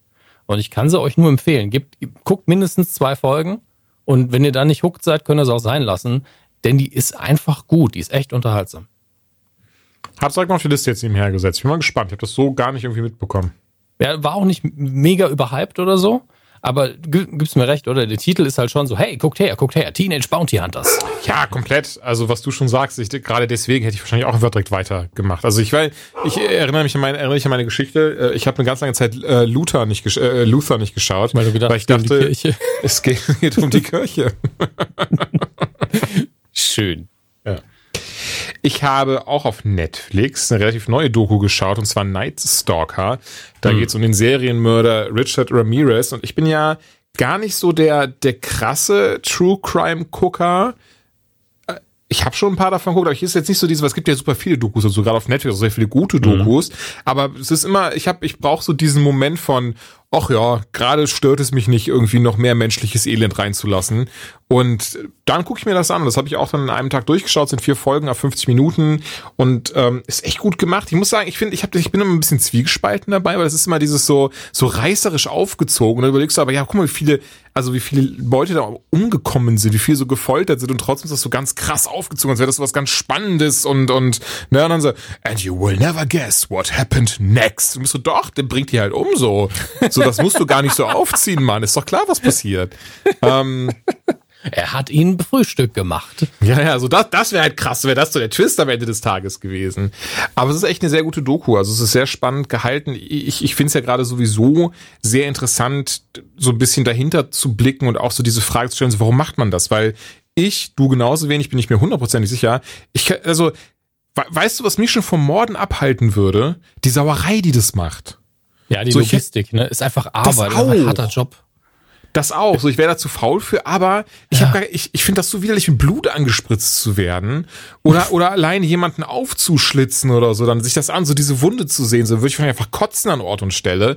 Ich wäre ein ganz beschissener Mörder einfach. Und von daher finde ich es dann sehr spannend, da so, so, diese Frage in den Raum zu werfen, so warum hat er das denn eigentlich gemacht? So wo, so was ist sein Modus operandi gewesen? Warum war der so? Wo kommt er her? Und natürlich erfährst du dann, Alter, einfach die schrecklichste Kindheit, die je, jemals jemand hatte. Und dann guckst du die Doku über Ed Kemper und denkst dann, okay, der hat die schrecklichste Kindheit aller Zeiten. Und dann guckst du die Kinder, äh, die Doku über John Wayne Gacy und merkst, okay, der hat die Schreck und so weiter, ne? Das ist halt mhm. halt immer so das Ding, so die können sich halt übertrumpfen, was sie einfach für unfassbar krasse Kindheiten hatten. Ähm, und dann weißt du schon so, okay, das macht dann so zu einem gewissen Grad macht, machen Aggressionen, die die haben, Sinn. Und trotzdem fragt man sich dann, aber warum bringen die dann Leute auf so bestia bestialische Art und Weise? Und gerade hier, wie gesagt, der Nightstalker, so wurde er damals genannt, als er in Los Angeles sein Unwesen trieb, ähm, hat er echt sehr, sehr schlimme Dinge gemacht. Und ähm, ja, aber die Doku fand ich klasse gemacht. Also sie ist, wie gesagt, sehr reißerisch teilweise, wo ich dann mal zwiegespalten bin, aber insgesamt ähm, ist sie relativ spannend und möchte sie daher empfehlen. Also die kann man echt gut weggucken. Ähm, wichtig nur Hinweis, und da ist, glaube ich, das Wort Trigger das Richtige an der Stelle. Sie zeigen in der Doku die echten ähm, äh, Crime Scenes, also wirklich Bilder und Videos der Orte des Verbrechens mit den ähm, ja verstorbenen und mutilierten Leichen. Also ähm, da, das, das muss man schon, ähm, das hat ziemlich viel Kritik für gehagelt, hatte ich dann im Nachhinein gesehen, ich auch dachte so, hä, das, das, also, das ist mir neu, dass man das in der Form macht. Also ich kenne das natürlich, dass man dann diese, ne, so gut, gut, so verpixelte Fotos und sowas sieht. Aber hier sieht man wirklich ähm, die Bilder da drin. Und ich muss sagen, äh, äh, klingt jetzt makaber, aber ich fand das gut im Sinne von, dass es was Wichtiges ist um mhm. auch zu zeigen, guck mal, wie schrecklich das einfach ist. Guck mal, wie krass das ist und was der halt gemacht hat. Das hoffentlich dann auch ein abschreckendes Mal einfach ist. Weil wie gesagt, ich, ich gucke das mir so, ich bin so, oh, mir ist schlecht. Und, und, und hinzu kommt auch eben dieses so, ey, was das eine Sauerei einfach ist. So, warum macht man das? Ähm, ja, und da habe ich wieder was sehr Spannendes rausgefunden, was ich nicht wusste, dass das existiert, auch in Deutschland existiert das und ich, ich, das, ich merke gerade, ich will es trotzdem erzählen, ich breche jetzt ein bisschen aus. Ich habe da nämlich noch mal ein bisschen nach dem ähm, Mörder hinterher recherchiert, weil ähm, die eine oder andere Frage hatte ich dann noch, die der Doku zu, nicht so ganz zum Kragen kam, weil ich, ich persönlich hätte gerne noch ein bisschen mehr über die Kindheit erfahren von ihm im Sinne von, da muss eigentlich noch viel mehr passiert sein, dass er so krasse Sachen begangen hat. War auch der Fall, aber Wusstest du, in Amerika gibt es da so einen ganzen richtigen Kult darum, dass man mit diesen, dass die Leute diesen Mördern auch schreiben, mit diesen Serienmördern. Also, dass sie denen wirklich Briefe schreiben. Und ich meine tatsächlich nicht, nicht falsch verstehen. Ja, es gibt auch ganz absurd dieses Fan-Girling und ähm, bewusst Girling, denn irgendwie 90 Prozent der Leute, die diese, diese Serienmörder so krass anhimmeln, sind wohl Frauen. Woher das kommt, weiß ich nicht. Und es geht auch nicht darum, dass das irgendwie Werten von mir gemeint ist, aber nur ein Fakt.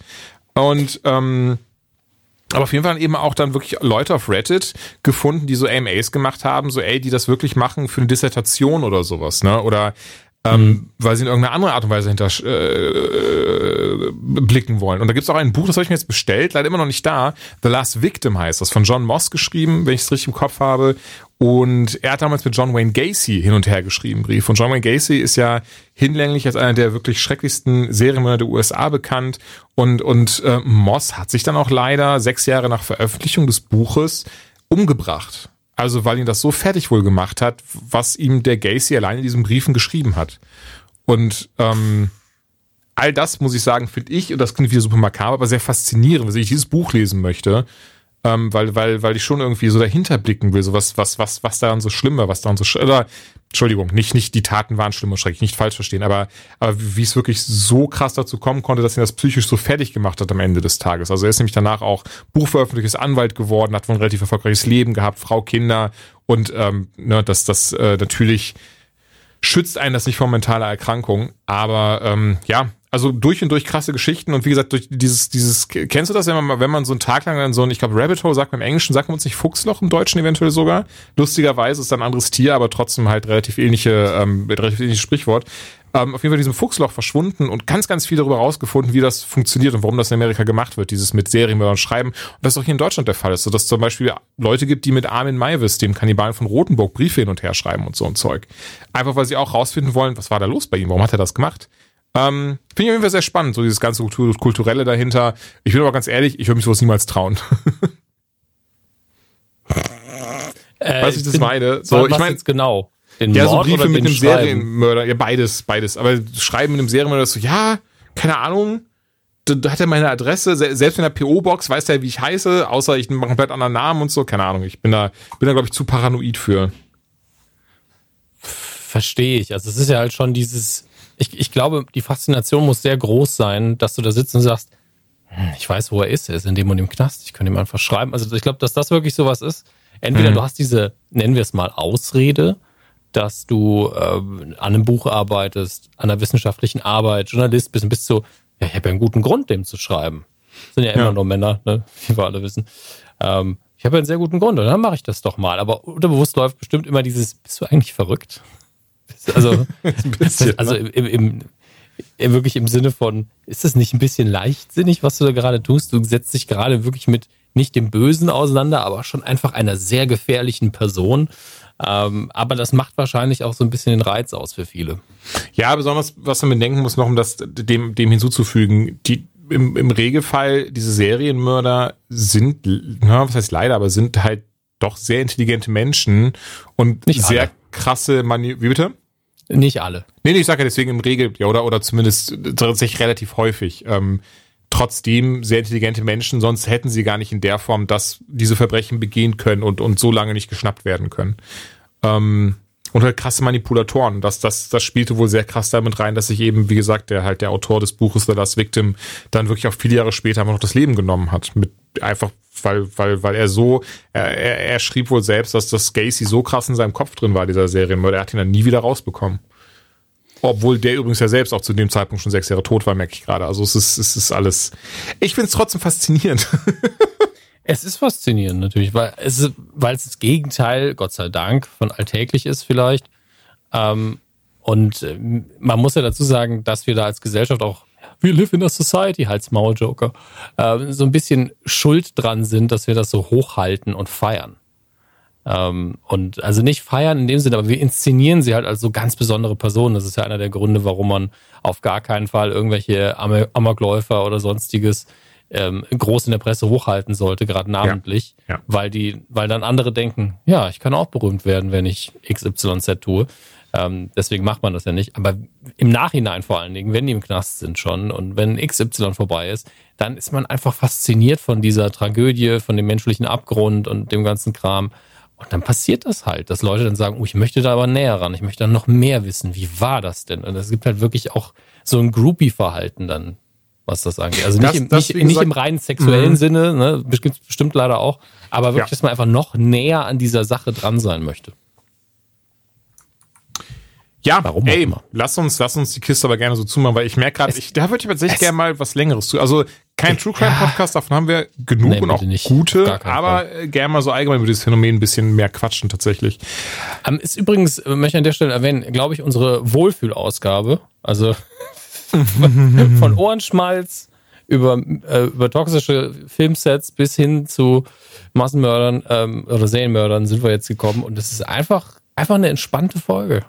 Tut Alles mir leid. dabei. Ey, aber dafür jetzt WandaVision. Und damit ähm, ja. haben wir welche, die, die Folge von letzter Woche haben wir auch noch nicht, ne? Nee, ich glaube, wir haben zwei Folgen, über die wir reden können, was Folgen, eigentlich okay. sehr, sehr angenehm ist. Ähm, ja.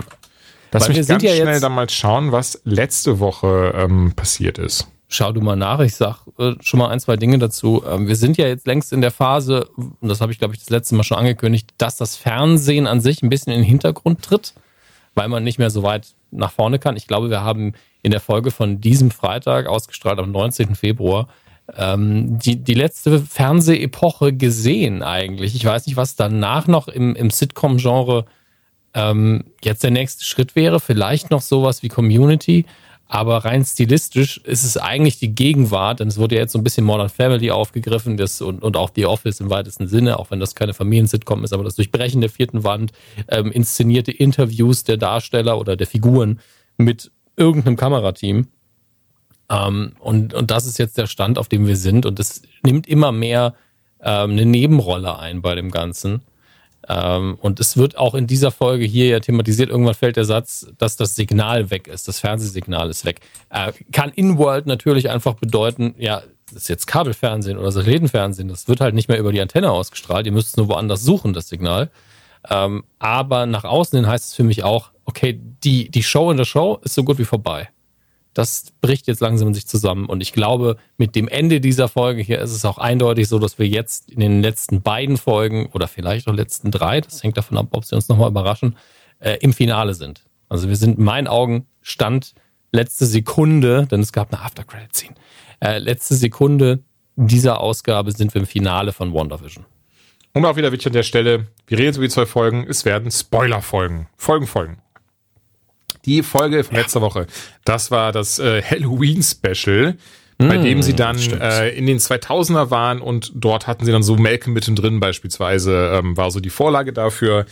Pietro war auch noch dabei, also Evan Peters als Pietro aus dem, äh, also wahrscheinlich aus dem äh, Fox X-Men-Universum und ähm, wir sind alle zusammen eigentlich äh, auf Halloween-Tour gegangen. Vision hat gesagt, ey, er gehört zur Neighborhood Watch, wo wir schon rausgefunden haben, war gar nicht so. Stattdessen wollte er nämlich auskundschaften, was am Rand von Westview passiert. Ist dabei dann auf Agnes getroffen, die ja von Catherine Hahn gespielt wird, die übrigens auch Doc Ock in äh, Spider-Verse spricht, was ich sehr lustig finde. Und ähm, ist dann ja nach und nach den Sachen auf den Grund gegangen, hat sich die Menschen angeschaut und hat gemerkt, ey, umso weiter am Rand kommt, desto weniger bewegen sich die Leute da, desto weniger quatschen die, bis sie halt wirklich komplett zum Stillstand kommen. Nur die gute Agnes, die konnte auch so ein bisschen was sagen, die hat er dann mit seinen Mächten aufgeweckt, da haben wir schon vorher drüber gesprochen, wie er das macht und wie, wie er das schon gemacht hat, viel eher. Ähm, und sie war dann direkt so, ey, du bist doch Vision von den Avengers und das und das. Und er merkte, er kann sich an 0, gar nichts erinnern hat sie mhm. noch wieder zu, zurückgezaubert, nachdem sie mir wieder wiederholt hat, du bist tot, du bist tot, du bist tot. Und dann konnte sie aber auf einmal wegfahren. Und dann haben du und ich zumindest schon privat gesagt, hier stimmt was nicht. Ja, das also, kann nicht sein. Ich fand, die Schauspielerin hat das schon sehr gut rübergebracht nach dem Motto, ich spiele jetzt einfach mal so, als wäre ich ein ganz normales Mitglied dieser kleinen Stadt hier, als wäre ich genauso unter ihrem Zauber wie alle anderen, weil ich gemerkt habe, was Vision tut. Wir hatten sie ja eh schon die ganze Zeit im Verdacht als einer oder eine der Bösewichte im Hintergrund. Ähm, und ich fand, die Schauspielerin hat das gut rübergebracht. Und du hast gesagt, ja, die anderen, die sind ja auch nicht einfach weitergefahren. Die anderen genau. sind genau zu dem zurückgekehrt, was sie vorher getan haben. Das war oft entweder gar nichts, also gefreezed, oder sie haben in einer Schleife festgehangen und sie hatte ja da gestanden, hat nichts getan und dann fährt sie einfach weiter. Das ist nicht das, wie die anderen sich benommen haben. Das heißt, wir hatten beide recht. Hey, schön. hey. Ähm, ja, und das, also, nee, Quatsch, gar nicht wahr. Und dann haben wir daneben Vision, der auch so ein bisschen äh, durchatmet. Ich weiß nicht, was sie gesagt hat, aber sie hat auch so ein bisschen noch mehr seine Neugierde gestärkt, der dann einfach versucht hat, aus Westview auszubrechen, was er auch geschafft hat, aber darin dann resultierte, dass er einfach zusammenbrach und sich nach und nach auflöste. Und ja, A war das, schon sehr schrecklich. B, auf Reddit ein tolles Bild gesehen, sorry, ganz kurz, als er dann auf dem Boden mhm. liegt und sich auflöst und sich gar nicht mehr bewegt, lag er eins zu eins da, wie Pedro aus den MCU da lag, als nachdem er angeschossen wurde. Ähm, cleveres hm. Detail, was mir gar nicht aufgefallen ist, auch in dieser Folge wieder ein cleveres Detail, was mir nicht aufgefallen ist, aber da kommen wir dann gleich zu.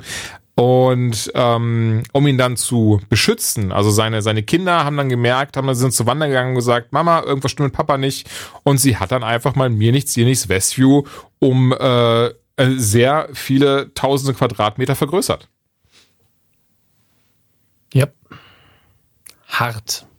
Hart. Ähm, oh, und eine wichtige Szene noch, weil Pedro sagt zu ihr dann, ähm, äh, was, was sagte er zu ihr? Äh, äh, it's not like your husband can die twice oder sowas, ne? Oder it's not like you, you, you can revive your husband. Nee, ich glaube, it's not like your. Ah, hier, guck mal, sorry, sorry, ich hab's hier auf IMDb. It's not like your dead husband can die twice. So. Das sagt er zu ihr, wohin sie ihn dann wegschießt und wir noch gar nicht mehr sehen. Und jetzt sind wir quasi in der neuen Folge und auch da sehen wir ihn ja erst gar nicht mehr. Ja, das stimmt. Also falls du weitermachen möchtest mit der, mit der nächsten, also der heutigen. Die, die heutige Folge. Äh, Moment, jetzt muss ich mal fragen. Achso, wir sehen jetzt äh, Dings Pietro gar nicht mehr. Äh, zumindest, genau. ähm, ja, also in der Folge-Folge.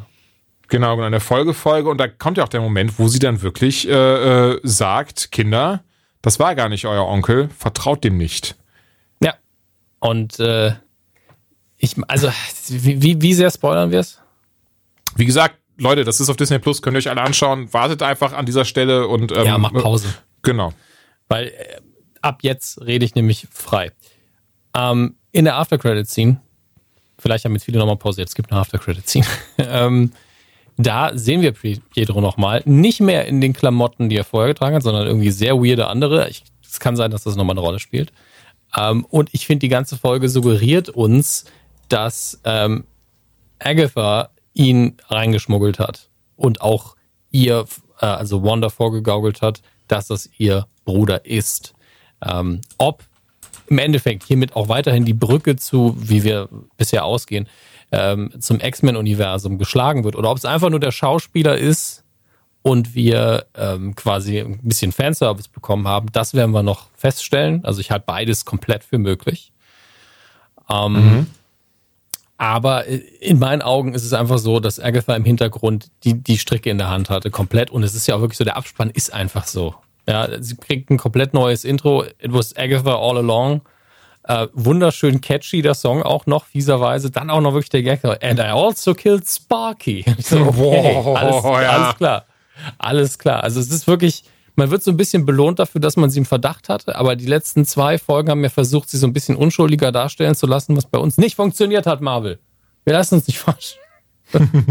ähm, und äh, dann kriegt man diese Befriedigung am Ende, ah, sie ist doch die Böse. Finde ich eigentlich ganz schön. Das ist auch wunderbar gemacht worden. Ich, ich fand am Anfang die Details toll, als die Zwillinge ähm, an, an der Konsole zocken und die ständig durch verschiedene Dekaden springt wieder, die Controller, und dann irgendwann haben sie ein, Kartenspiel in der Hand, also Uno haben sie in der Hand. Das fand ich ganz nett. Aber man merkt einfach, wie das Fernsehen wirklich nur noch so für ein, zwei Gags da ist. Genauso wie wenn äh, Vision sein Interview gibt und man sieht wirklich dieses Laviermikrofon an seinem Kragen und er irgendwann so, warum habe ich auch dieses Mikro an? Warum rede ich mit Ihnen? Und dann stößt er auch noch gegen das Boom-Mic oben.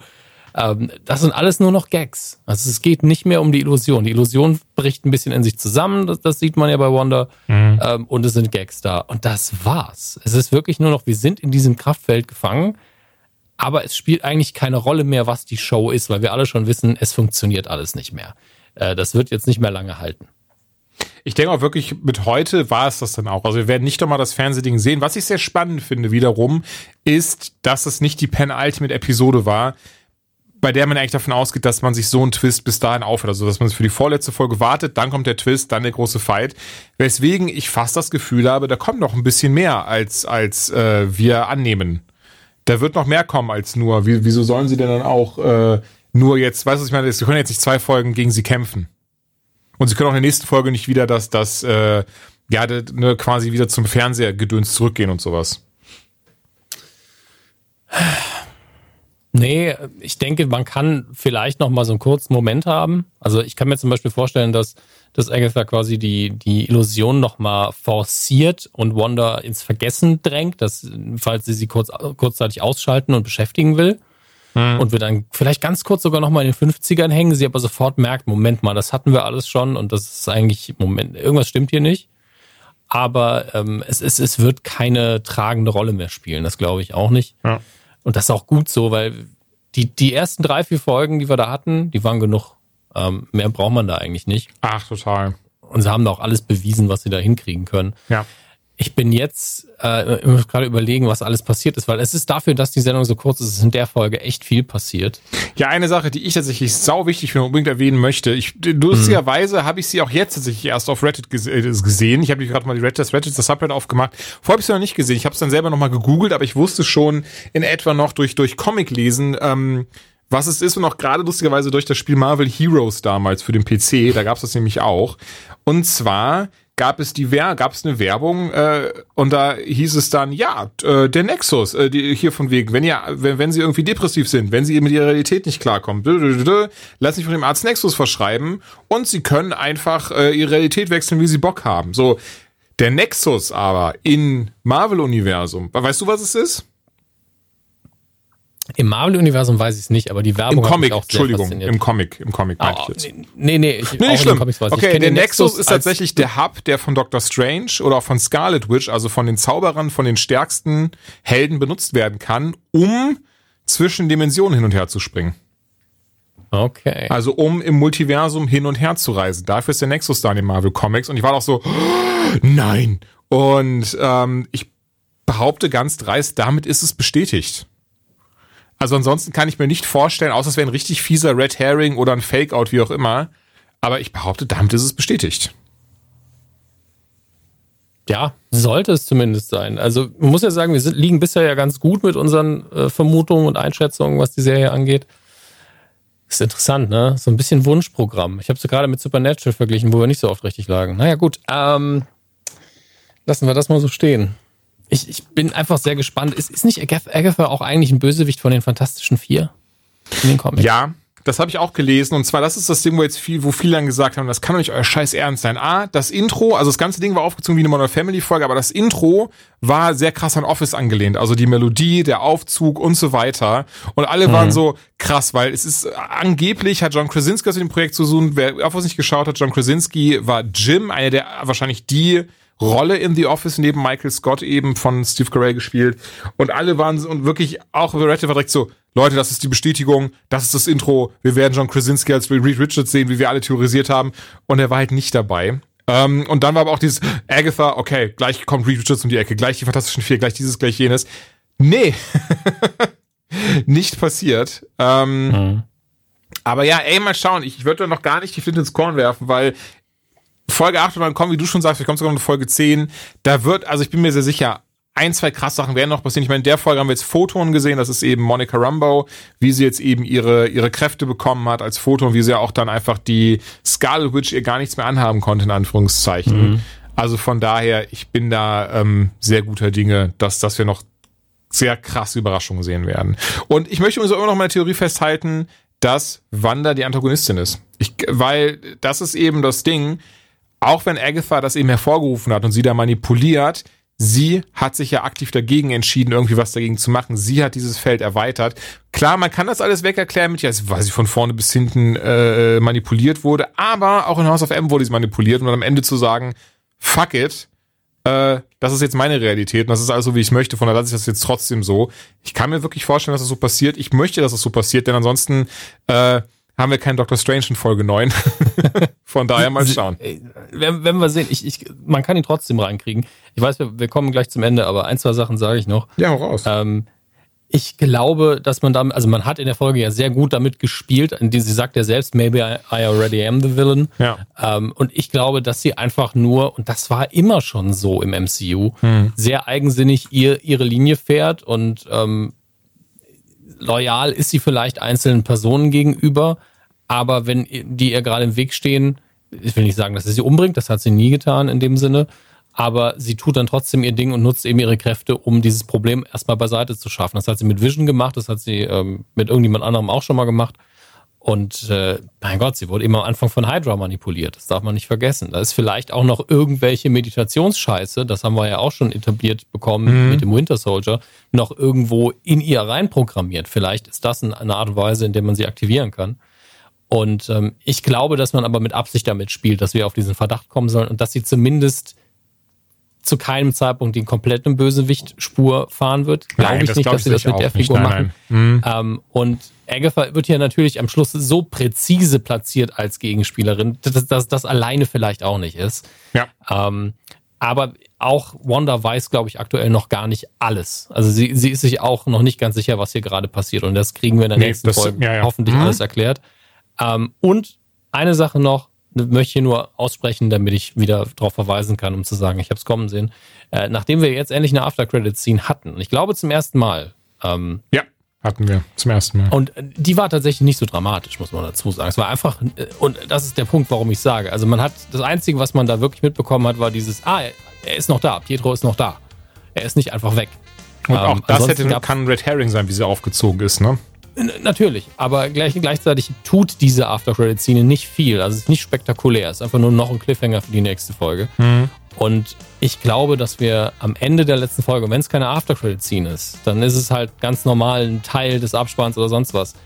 Wir werden einen Ausblick auf was zu sehen bekommen, von dem wir noch nicht wissen, dass es kommt. Also entweder, keine Ahnung, eine Szene, ein Kostümtest von Fantastic Four ähm, oder ein, äh, eine Szene aus Spider-Man oder ähm, äh, oder Doctor Strange, ich, ich, wo aber dann ein Cameo mh. passiert, mit dem wir noch nicht rechnen. Das also, war ja das Gerücht, ne, dass, dass, der Trailer, dass der Trailer zu Spidey am Ende der letzten Folge sein ja. wird. Das, das ist das Offensichtlichste, dass man einen normalen Trailer zeigt, aber ich glaube, dass wir wirklich auch eine Szene zu sehen bekommen. So einen Moment, da der uns richtig. Drauf, ja. ja. ich auch. Und äh, da, da gibt es ja schöne Vorbeispiele ähm, vor mit V-O-R. Also ich, zwei Sprachfehler, denn mein Beispiel wäre Thor gewesen, ähm, wo man die Szene ja hinterher nochmal nachdrehen musste, als Thor und Dr. Strange miteinander gesprochen haben. Das war ja ganz, ganz tolle, äh, ganz, ganz toller Tease und ich glaube, sowas ähnliches als Minimum kriegen wir auch nochmal. Ey, wäre geil. Dein Wort in Kevin Feiges Ohr. Wieso denn nicht? Jeden Fall Wonder Vision, ey, wunderschön, was da abgeliefert wird. Und ganz ehrlich, das ist, was das Schöne daran ist, man freut sich immer richtig auf Freitag. Nicht wegen Wochenende, weil es eh Pandemie, sondern weil Wonder Vision. Und ähm, danach ist dann auch Captain Falcon the Winter Soldier und ich bin auch sicher, auch das wird nicht enttäuschend. Von daher, äh, für Marvel-Fans ein tolles Jahr, bin ich mir sicher. Ja, sehe ich auch so. Ah, ich hab Bock. Ich so. auch. Und ganz schnell jetzt die nächste Folge. Und keine Sorge, ihr Lieben, in zwei Wochen sehen wir uns wieder, wenn das Finale gelaufen ist. Dann werden Spätestens. wir das Ding richtig schön sezieren. Spätestens dann. Spätestens Vielleicht vorher nochmal. Vielleicht sogar vorher nochmal. Aber spätestens zwei ja. Wochen. Dominik, ich danke dir. Es war sehr schön. Es hat Spaß gemacht. Fand ich auch. Ich habe Hunger. Wollte ich kurz erwähnt haben. Mach's gut. Tschüss. Ciao.